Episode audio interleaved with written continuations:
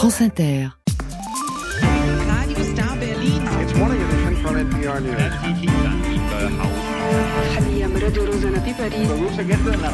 France Inter, le 18-20, Fabienne Synthèse. Un jour dans le monde ce soir, un jour avec Philippe Sands. Vous écrivez euh, dans, dans, dans, le livre Ceux qui ont une foi inébranlable dans la justice rêvent d'entendre accuser Poutine, levez-vous. Vous pensez qu'on l'entendra un jour cette phrase? Vous Je l'espère. De tout mon cœur, je l'espère. Il n'y a pas que Poutine, il y a aussi ses complices, aussi ses alliés. Robert Badinter chez Léa Salamé, c'était le 26 avril 2023. Bonsoir Philippe Sands. Bonsoir. Merci bonsoir. beaucoup d'être avec nous. Vous, c'est, vraiment vous que nous voulions entendre en ce jour de commémoration pour Robert Badinter, parce que son dernier combat vous parle aussi à vous particulièrement. Juger Poutine, il l'avait écrit dans un livre avec euh, Bruno Cotte et Alain Pelé, tous deux spécialistes comme vous de droit international. Le livre s'appelle Vladimir Poutine, l'accusation, publié chez Fayard. Et vous aussi, vous avez écrit, vous avez expliqué, vous avez appelé de vos voeux euh, un jugement de Poutine. D'abord, est-ce que vous le connaissiez, euh, Robert Badinter, et jusqu'à quel point? Je sais qu'il a signé votre pétition pour la création justement d'un tribunal spécial et on y viendra. Vous en avez parlé ensemble beaucoup Oui, absolument. On s'est rencontrés euh, une fois seulement, mais on s'est parlé assez régulièrement, surtout dans les dernières deux années, euh, sur cette question de la Russie. Il est rentré vraiment dans ma vie Mhm. euh, aux années 90 quand il était le président de la commission Badinter sur la situation de l'ex-Yougoslavie. C'est pas très connu en France ce qu'il a fait, mais au niveau du droit international, il a joué un rôle absolument clé euh, en, imposant le règle de droit dans euh, l'avenir de l'ex-Yougoslavie. C'était un rôle qui nous a fortement marqué. Ça veut dire que ça vous a pas étonné, j'imagine, qu'il tienne à s'emparer, y compris à la toute fin de sa vie, de ce sujet-là, Vladimir Poutine, un jour devant un tribunal? Ah, Absolument. Euh, quand euh, la Russie a envahi euh, l'Ukraine le 22, le 23 février, le Financial Times à Londres, un journal euh, britannique, euh, m'a demandé d'écrire un article à 700 mots sur euh, l'Ukraine et le droit international. Et j'ai évoqué l'idée d'un tribunal pénal spécial pour le crime d'agression, Mhm. guerre manifestement illégale. Et quand, euh, dans les jours qui ont suivi, les gens ont commencé à prendre contact sur cette idée, il manquait, il manquait des Français. Mhm. Alors je me suis posé la question qui en France est le numéro un Et bien sûr, c'était Robert Badinter. Alors j'ai pris contact avec lui. On a parlé de cette idée. Il a réfléchi. Il n'a pas dit oui immédiatement, mais je pense que ses liens avec l'histoire Mhm. euh, du passé aux années 40, etc., on- il a reconnu que là, on, on vit un moment absolument clé. Et finalement, il a dit oui, j'accepte, c'est une très bonne idée. Alors justement, euh, allons-y euh, là-dessus parce que on, on s'est déjà parlé au- au- sur ces sujets-là, Philippe Sand, c'est ce fameux crime d'agression sur lequel on va revenir. Mais je me demandais, l'actualité ne vous échappe pas à l'heure où, où cette guerre est dans une phase qui semble beaucoup plus compliquée pour les Ukrainiens. Est-ce que ça a encore plus de sens? Ou est-ce que la tournure de la guerre impose aussi plus de patience? Parce que pour que l'on puisse juger, on est d'accord, il faut que la Russie perde. Ben ça, on peut pas savoir s'ils perdent ou s'ils perdent pas et Mhm. qu'est-ce qui va, qu'est-ce qui va se passer à l'avenir. Mais je, c'est clair qu'il y a un moment difficile euh, pour l'Ukraine. Il y a l'hiver, euh, on est en plein hiver maintenant, c'est, fortement difficile. Il y a les problèmes avec les financements des États-Unis, ça c'est un très grand problème. La possibilité d'un présidence de Monsieur Trump euh, pour la deuxième fois, ça, a des conséquences très claires. Il y a un manquement d'armes, il y a un manquement d'hommes, il y a un manquement de financement, et je trouve que là, on est vraiment dans un moment difficile, mais il faut mettre, remettre l'accent sur les grands principes, et les grands principes euh, comprennent aussi le principe du droit. Est-ce que, euh, de toute façon, pour enclencher le droit, parce qu'on sait qu'évidemment des enquêtes, elles ont déjà été, euh, il y en a déjà qui ont commencé, qui ont été faites. Malheureusement, si je puis dire, ça n'est pas le terrain le plus difficile. Il y a eu beaucoup de films, il y a eu beaucoup de photos, il y a eu énormément de choses qui peuvent documenter des choses. Mais est-ce qu'il faut de toute façon que cette guerre soit perdue pour Vladimir Poutine pour tout enclencher?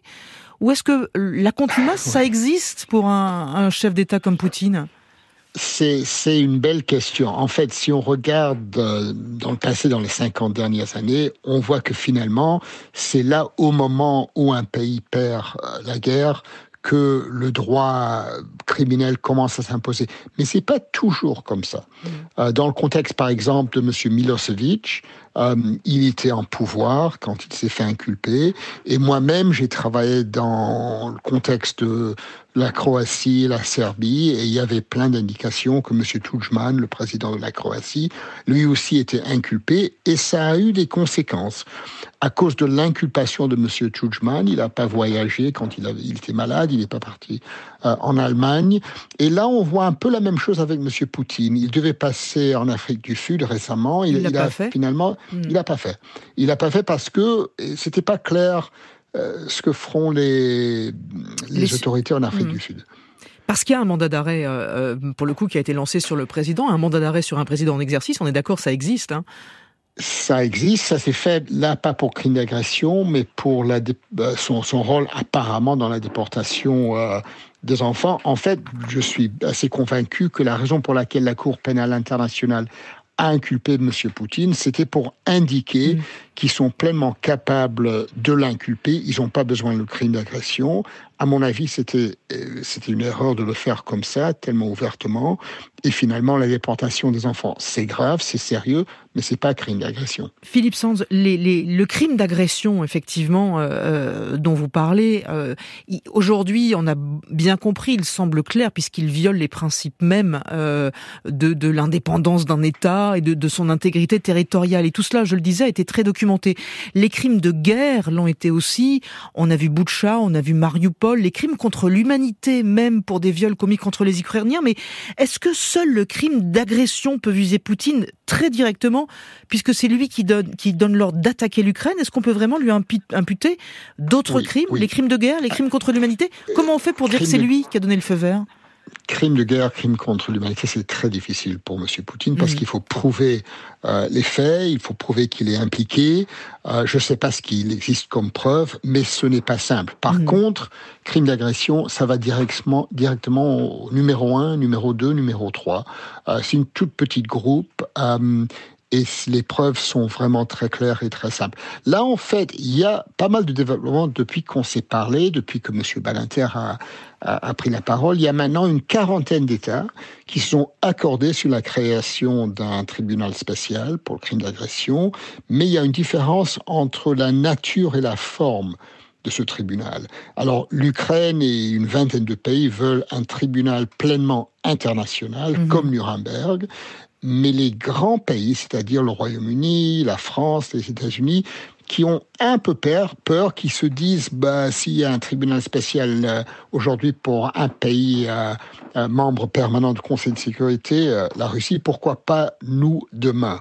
Mhm. Et donc, ce qui ce qui prévoit, c'est plutôt un, un tribunal hybride, un Mhm. tribunal quasi ukrainien qui soit localisé à La Haye, euh, mais pas vraiment international. Alors il y a une négociation en ce moment, il y a prochainement une négociation à Vienne pour trouver un, un- un middle ground, Mhm. un, un pont entre Mhm. les deux idées. Est-ce que vous savez ce qu'il disait, lui, Robert Badinter, là-dessus? Est-ce qu'il avait déjà fixé son idée ou pas? C'était un homme très pragmatique. Euh, et, et là, on l'a vu aux années 90 dans l'ex-Yougoslavie, euh, que le, le- ce qui était parfait était peut-être euh, pas toujours possible, et c'est mieux d'être un peu plus pragmatique et d'avoir un peu plus moins.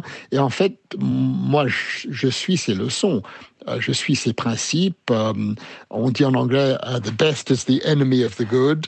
Euh, le meilleur, c'est Le parfois mieux est l'ennemi du bien. Ça marche aussi Voilà. chez nous. Ouais, ouais. voilà, voilà. Et, et je pense que c'était un principe que lui, il connaissait très bien en France, au niveau interne, dans le droit interne, mais aussi au niveau du droit international. Mm. Et je pense que c'est dans ce contexte, si on peut trouver un pont entre les deux idées, je- à mon avis, il, il, avait son soutien pour cette idée. C'est important qu'un homme comme lui, effectivement, euh, euh, soit autour de ces idées-là et en parle, parce que est-ce que vous sentez une baisse d'intérêt? Vous l'avez dit, il y a 40 États qui s'accrochent à cette idée, effectivement, et qui, à terme, peut-être le créeront, ce, ce fameux tribunal pour crime d'agression, mais est-ce que vous sentez, là aussi, y compris de la part des chefs d'État, une, une forme de baisse d'intérêt? Je me souviens que vous l'avez écrit, je crois que vous espériez même une inculpation formelle euh, autour de 2000, à l'intérieur de l'année 2022. On, on, on est très loin, là, pour l'instant. Non, moi je m'attendais vraiment pas à une inculpation en 2022 et même 2023. Il faut absolument l'accord du- d'une quarantaine de pays. On n'est pas encore là. Mais il y a un aspect, je pense, qui, qui m'a où, où Robert Badinter a joué un rôle très important. après que j'ai écrit mon article dans le Financial Times, j'ai eu des ex-présidents, ex-premiers ministres de plein de pays euh, dans le monde, Mhm. mais pas la France, qui ont pris contact. On a essayé avec plusieurs ex-présidents, ex-chefs d'État, et ils ont tous dit non. Et c'est à ce moment-là qu'on s'est détourné vers euh, Robert Badinter. Et, et le moment où lui, il a dit oui, c'était le premier des grands Français euh, qui, qui a pris cette direction. Et je me pose la, question, pourquoi en France? Bah, J'allais vous la poser a- aussi, ouais. Oui, Vous en avez il y a une idée ce ou pas manquement d'intérêt.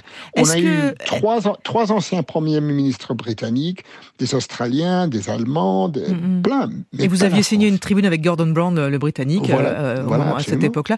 Est-ce Ouais. que, euh, alors je ne veux pas extrapoler, mais souvenez-vous quand même qu'au début du déclenchement de cette guerre, nous, notre président euh, euh, Emmanuel Macron disait il ne faut pas humilier Vladimir Poutine. Est-ce que vous avez le sentiment, je ferme les guillemets, bien sûr, est-ce que vous avez le sentiment que euh, ça participait aussi de ça? C'était pas dans la ligne de la France à ce moment-là euh, d'enclencher un tribunal?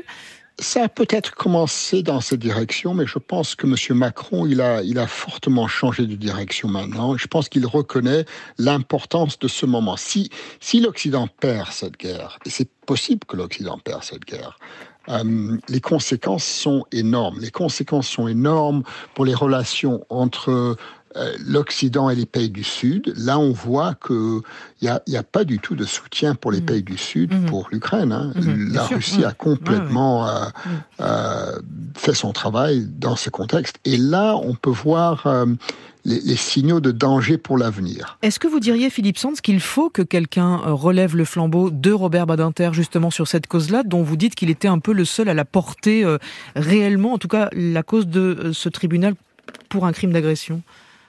Bah, lui, c'était le, il n'était pas seul, mais c'était le, le grand, c'était Ouais. le plus important. Il y a des, il y a des, il y a des universitaires, comme vous avez cité, Monsieur Cotte et Monsieur Alain Pellet, et sûr, ouais, ouais. Mathilde Philippe Gay, qui a écrit aussi un livre magnifique.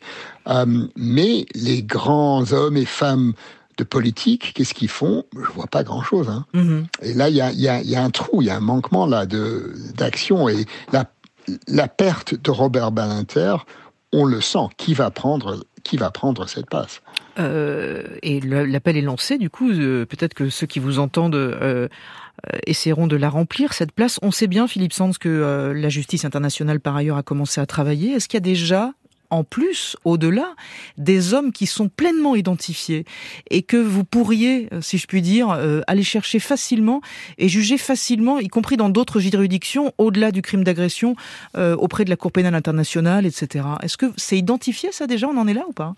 Je pense que les procureurs à la Cour pénale internationale et en Ukraine, ils ont identifié des individus qui sont pleinement inculpés. Et là, je pense que c'est beaucoup plus important de faire ça en secret. Mhm. Euh, à, à mon avis, c'était une erreur d'inculper M. Poutine ouvertement comme ils l'ont fait. Si vous vous Mhm. souvenez, fin des années 90, il y a eu la même situation avec M. Milosevic, M. Karadzic, M. Mladic, M. Tudjman, et c'était fait en secret. Et le secret joue un rôle important. Les gens ne savent pas s'ils sont sur la liste. Mhm. Et, et ça, euh, ça a plein d'implications. Les gens ne veulent pas voyager, les gens sont un peu peureux. Et je pense que dans ce contexte, l'incubation secret est peut-être la façon de faire tout ça. Mhm. Alors oui, je peux vous dire, il y a des noms, Mhm. mais je peux pas vous dire, et je veux pas vous dire les Mhm. noms. Sur une échelle de 1 à 10, Philippe Sands, votre optimisme sur le fait que oui, un jour, Vladimir Poutine sera jugé, vous le situez où? Euh, sur 10 points, je dirais 5,5. Ah, quand même. On euh, ne peut pas l'exclure. On ne on, on- on sait pas dans la vie. Je me souviens aux années 90, 95, 96 avec Milosevic. Qui, aurait pu imaginer euh, qu'il sera un jour, euh, arrêté? Le même chose avec Charles Taylor euh, en, en, Libérie dans le contexte de la Sierra Leone. Les gens s'attendaient pas du tout à ça. Même chose avec Monsieur Bashir dans le Soudan. Lui, il est toujours en liberté, une sorte de liberté. Mais on ne peut pas l'exclure. Mhm. Est-ce que c'est sûr? Non, absolument pas. Est-ce que c'est exclu? Non, absolument pas. Entre les deux. Vous connaissez ce, ce moment, ce regard entre Milosevic et Badinter qui lui dit cette fois ça y est, euh, vous êtes inculpé, vous connaissez cette scène? Oui, je- oui, oui, tout à fait. Eh ben écoutez, euh, peut-être que c'est vous qui pourrez dire la même chose à Vladimir Poutine. Allez savoir, hein, désormais en l'absence de, de Robert Badinter. Philippe Sand, c'est toujours un bonheur de discuter avec vous. Merci beaucoup de votre passage chez nous. Merci encore. Avec grand plaisir. Merci. Au à revoir. très bientôt. Le 18-20, Fabienne Synthèse sur France Inter. La suite ce soir, ça se passe au Cameroun qui voit arriver lui aussi sa vague MeToo. Vous allez voir, c'est compliqué, mais ça a vraiment du sens. Et le gang habituel qui nous accompagne jusqu'à 19h sous les radars, Kevin Dufresne. En Turquie, où un glissement de terrain a pris 9 personnes au piège dans une mine d'or. Le monde à 18h50, c'est vous, Franck Madbon, bonsoir. Bonsoir Fabienne, bonsoir à tous. Euh, L'Ukraine collectionne les revers diplomatiques et militaires.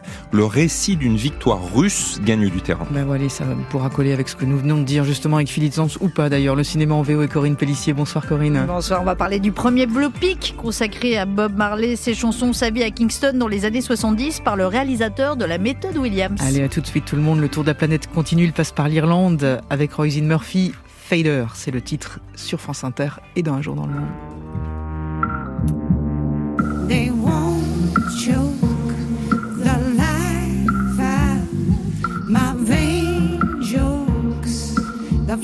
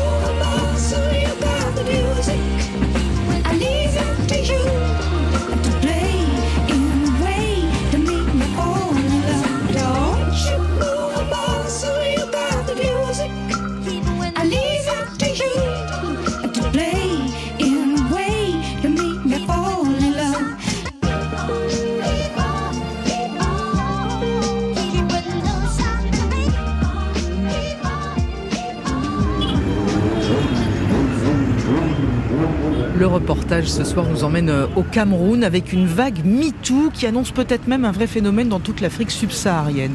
Au Cameroun, depuis trois semaines, c'est un riche héritier qui est accusé d'une dizaine de viols par des hommes et des femmes. Vague d'indignation dans tout le pays et même dans toute l'Afrique francophone, plus une explosion de la libération de la parole sur les violences faites aux femmes dans un pays où une partie de la société continue de banaliser ces violences. Le reste, c'est Solène Lehen qui raconte. C'était il y a trois semaines. L'opinion s'affole après une vague de dénonciations contre un homme accusé d'être un violeur en série. Hervé Bobda, dont le nom est associé à des actes de maltraitance et de menaces contre les femmes. Hervé Bobda, riche héritier qui aime se mettre en scène dans des vidéos où il affiche un air suffisant et fume des cigares gros comme des barreaux de chaise. Cette affaire a soulevé une vague d'indignation encore jamais vue. Le hashtag Stop Bobda a inondé les réseaux sociaux du Cameroun, d'Afrique francophone. En France, le rappeur Booba l'a relayé. Depuis, Sourire de femme reçoit de nombreux appels. Sorel a poussé la porte de cette association qui prend en charge des femmes victimes de violences. La jeune femme a été violée de ses 12 à 16 ans par son beau-père. C'était il y a plus de 10 ans. J'ai voulu parler comme ça toute ma vie. Je ne savais pas comment m'exprimer. Aujourd'hui, avec les réseaux sociaux et tout ce qui se passe, quand je vois les, personnes qui ont le courage de dénoncer le viol, ça m'a donné la force et le courage de pouvoir parler. Quand on parle plus, comme la pression, c'est là que les choses changent. Et si aujourd'hui deux ou trois se lèvent, je pense que ça va motiver les autres à parler. Une autre femme a décidé de dénoncer les violences, Stéphanie. Il y a à peine une semaine, elle a trouvé dans la palmeraie proche de leur maison à Yaoundé le corps de sa sœur Hulda, 21 ans, tuée par son ex-compagnon et peut-être aussi par un complice. J'ai vu ma soeur, elle était méconnaissable, on avait tapé sur elle, on avait vraiment tapé, elle était vraiment amouchée et après l'avoir amouchée, ils l'ont étranglée. Son ex-compagnon s'est ensuite suicidé. Le complice a été relâché très vite par la police et a fui la ville. Incompréhensible pour Thierry, le père de la victime. Il avait pourtant ces derniers mois porté plainte à propos des violences conjugales que subissait sa fille et à plusieurs reprises. C'est inadmissible. Parce que chaque jour au Cameroun, on retrouve les corps des femmes à gauche, à droite. C'est toujours les corps des femmes, les corps des femmes. C'est toujours les violences commises aux femmes. Le, gouvernement ne fait rien. Combien de féminicides chaque année au Cameroun? Il n'existe pas de décompte officiel. Pour Winnie Eyono, coordinatrice de l'association Sourire de Femmes, dont coïncidence, les locaux se situent juste en face de la morgue de l'hôpital gynécologique. La société camerounaise banalise depuis longtemps les violences faites aux femmes et les a même intégrées. La société bouge. En tant que féministe, on ne peut qu'être euh, regarder cela avec euh, beaucoup de comment dire, avec beaucoup d'émotion. Parce que vous savez qu'on fait ce travail, parfois à un moment on a l'impression qu'on prêche dans le désert en fait. Est-ce que c'est le MeToo du Cameroun? Je dirais c'est l'éveil des consciences. Il faut le maintenir parce que c'est maintenant ou jamais en fait. Le moment est en train d'arriver et on doit maintenir la pression parce que des années auparavant on n'aurait pas eu ça. Alors l'affaire Bobda, ce mouvement de libération de la parole, c'est une chance à saisir pour Viviane Tati, présidente de l'association. C'est une femme sur trois qui est victime de violence. Généralement, la faute revient toujours à la femme, soit parce qu'elle n'a pas respecté son mari, soit parce que c'est une femme euh, autonome, c'est elle qui doit toujours fermer sa bouche, c'est elle qui ne doit jamais se plaindre, c'est elle qui doit supporter tous les services jusqu'à la mort. On n'a jamais remis le comportement de- du bourreau en question. Un souffle à maintenir et elle ajoute, il faut aussi maintenant que notre système judiciaire suive le mouvement. Solène Lehen pour le reportage, merci beaucoup. L'actualité internationale passée sous les radars, c'est Kevin Dufresne. Erzincan'ın İliç ilçesindeki altın madeninde meydana Et gelen Kevin, nous sommes d'abord en Turquie où les secours s'activent. Ah Oui, 400 personnes autour d'une mine d'or de la région d'Erzincan, c'est dans le nord-ouest du pays. Hier, un énorme glissement de terrain a pris au piège neuf mineurs. Pour le moment, aucun signe de vie. C'est en fait une butte de terre extraite de cette mine qui s'est effondrée en quelques secondes seulement. Pire encore, cette terre pourrait être contaminée au cyanure utilisé dans l'extraction euh, parce qu'il permet de dissoudre l'or pour le récupérer plus facilement. Catastrophe humaine donc, mais aussi écologique. Plusieurs ONG demandent d'ailleurs aujourd'hui la fermeture définitive de cette mine en raison de son impact dans l'environnement, notamment le déversement de déchets toxiques dans l'Euphrate. Et ce n'est pas la première fois qu'il y a un, problème autour de cette mine. Il y a deux ans, il y avait eu une fuite de cyanure sur cette mine. L'exploitant avait payé une simple amende. I'm okay. Uh, they're treating me well.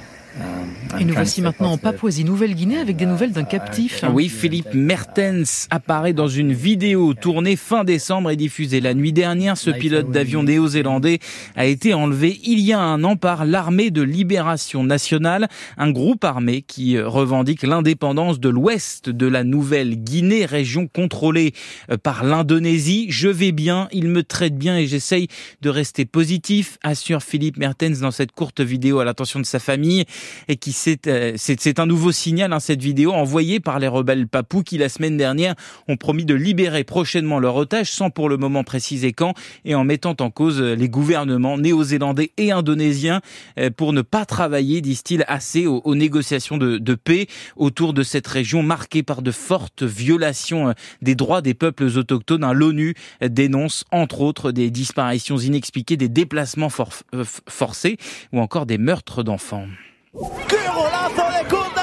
Et puis nous sommes en Espagne, Kevin, avec un transfert record en foot. Oui, celui de Rachel Kundanaji, attaquante de 23 ans, originaire de Zambie. Ces deux dernières saisons, elle évoluait au Real Madrid où elle a marqué 27 buts euh, en 31 matchs. Ça fait une belle moyenne.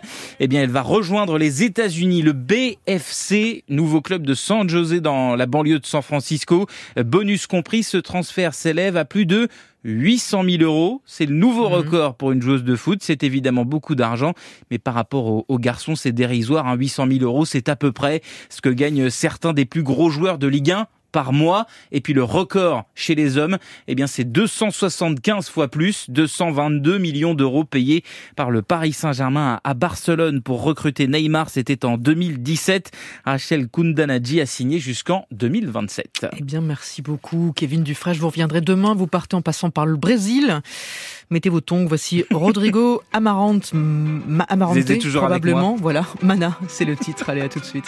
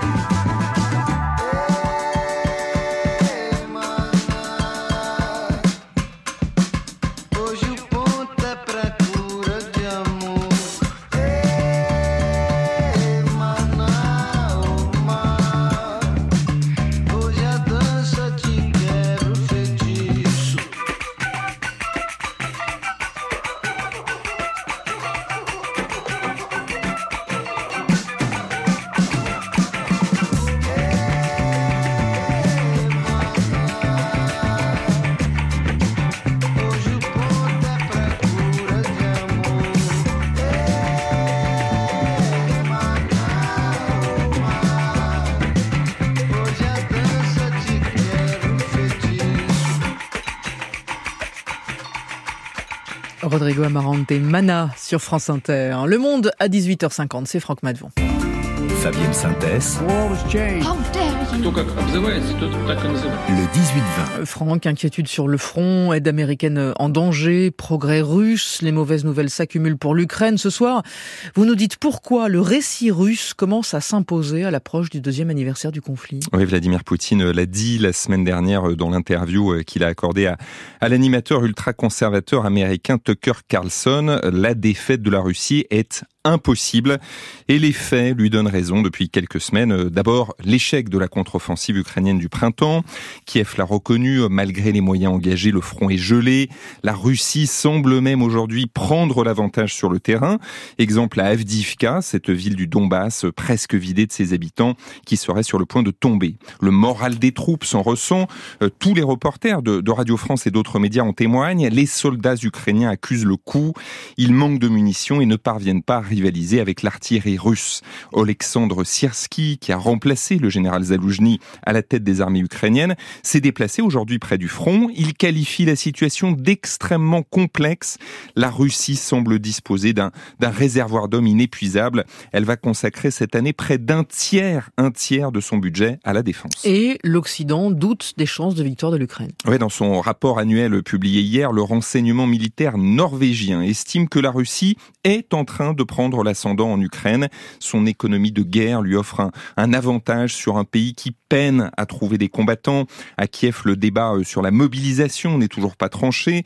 Le commandant en chef sortant, Zaloujny, euh, demandait 500 000 hommes supplémentaires. D'une manière générale, euh, on en a déjà parlé ici même, Fabienne, l'Occident se prépare à d'autres assauts russes en Ukraine, voire au-delà dans les années à venir.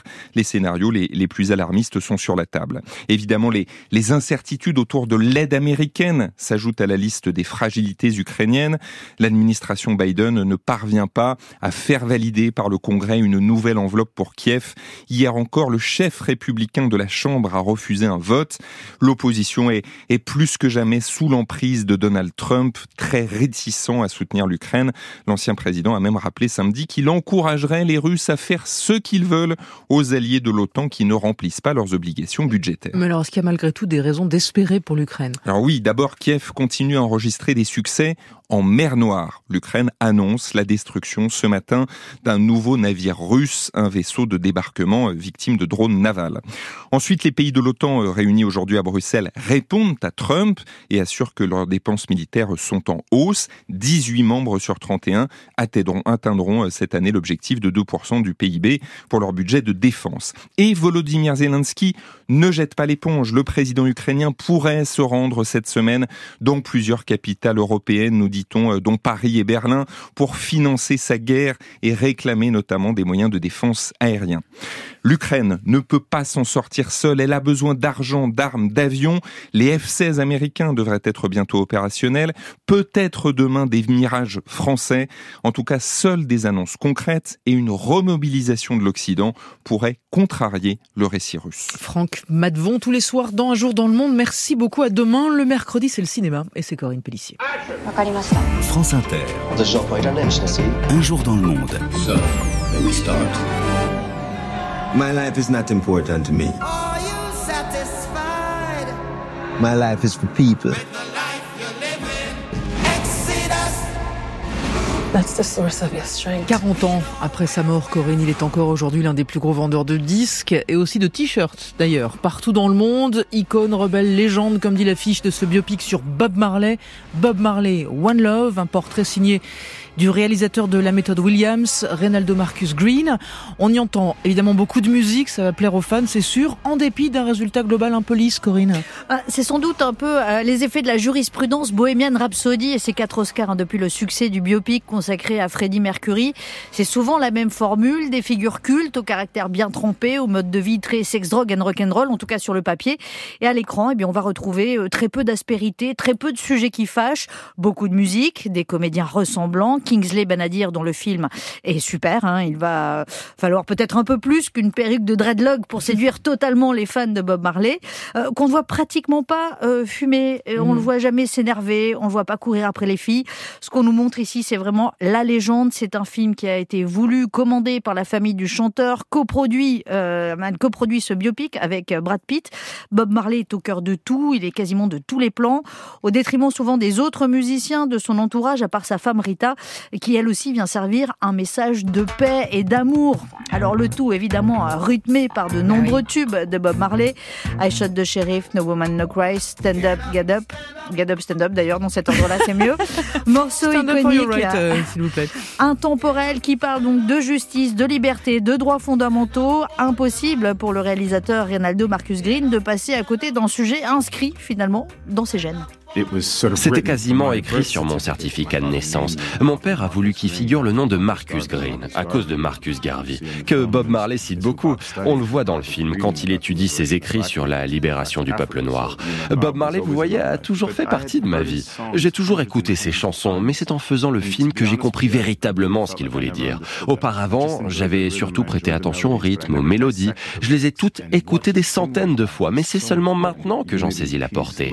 Ce qu'il a chanté est tellement important, tellement fort, l'unité, la paix, l'amour. Et quand on voit d'où il vient, on mesure ce qu'il incarne pour toute une future génération de Bob Marley, qui a besoin de croire en ses rêves. Ses chansons, c'est comme du carburant. Il a prouvé que la musique était un outil très puissant. Et les chansons, Corinne, de Bob Marley comme porte d'entrée aussi à la fin des années 70 dans la vie politique de Jamaïque dont il est beaucoup question dans le film. Ah oui, car pour comprendre la personnalité de Bob Marley et sa musique, il faut comprendre tout le contexte dans lequel il a évolué. Un pays exsangue à l'économie au plus bas, gangrénée par des gangs, une extrême violence, instrumentalisée par deux grands partis politiques à l'époque qui se livrent un combat sans merci dans la rue, le PNP, le People's National Party de centre-gauche et le Jamaican Labour Party de centre-droit. Pour raconter cette histoire euh, commune, Reynaldo Marcus Green a choisi de ne se concentrer que sur trois années de la vie de Bob Marley, 76-78. Le film démarre alors qu'il est victime chez lui d'une tentative d'assassinat à la veille d'un grand concert à politique pour la paix à Kingston, le concert Smile Jamaica, avant son départ pour Londres, son ascension fulgurante grâce à l'album Exodus avec lequel il voulait secouer le monde. Tout l'enjeu pour moi était vraiment de saisir toute l'essence de cette époque, ce qui a fait de lui l'homme qu'il est devenu, l'endroit d'où il chantait, ses origines, ce qu'il a traversé, ainsi que le peuple jamaïcain. Il y a beaucoup d'archives de cette époque. Le Jamaican Labour Party qui faisait la guerre au People's National Party. Et Bob Marley était pris entre les deux feux. C'était déjà une superstar. Il ne voulait pas choisir un camp.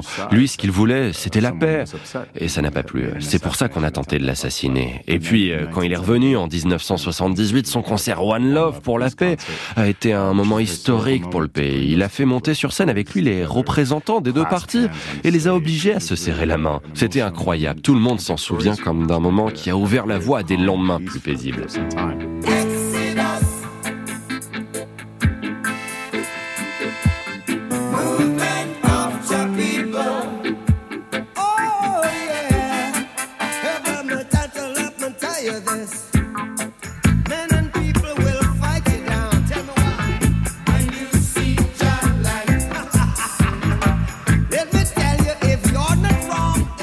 Et merci beaucoup Corinne Pellissier, Bob Marley One Love. Donc c'est au cinéma ce mercredi. C'est maintenant, on peut pas passer à côté. Euh, Ça c'est le moins qu'on puisse dire.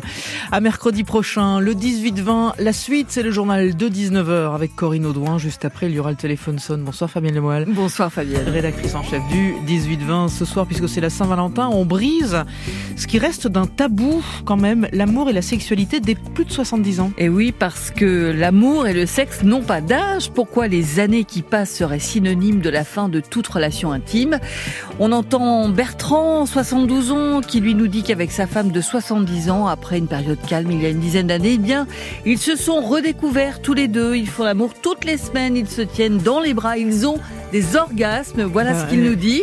Alors, est-ce que euh, lorsque on est dans un autre cadre, un EHPAD par exemple, cette sexualité est possible Est-ce que les enfants sont prêts aussi à l'accepter? On attend vos appels. Eh bien, euh, 01 45 24 7000, voilà, le numéro, vous le connaissez. Il y a un autre chemin pour venir jusqu'à nous. C'est WhatsApp pour vos messages avec les pouces et euh, vos messages vocaux également. Allez, à tout de suite.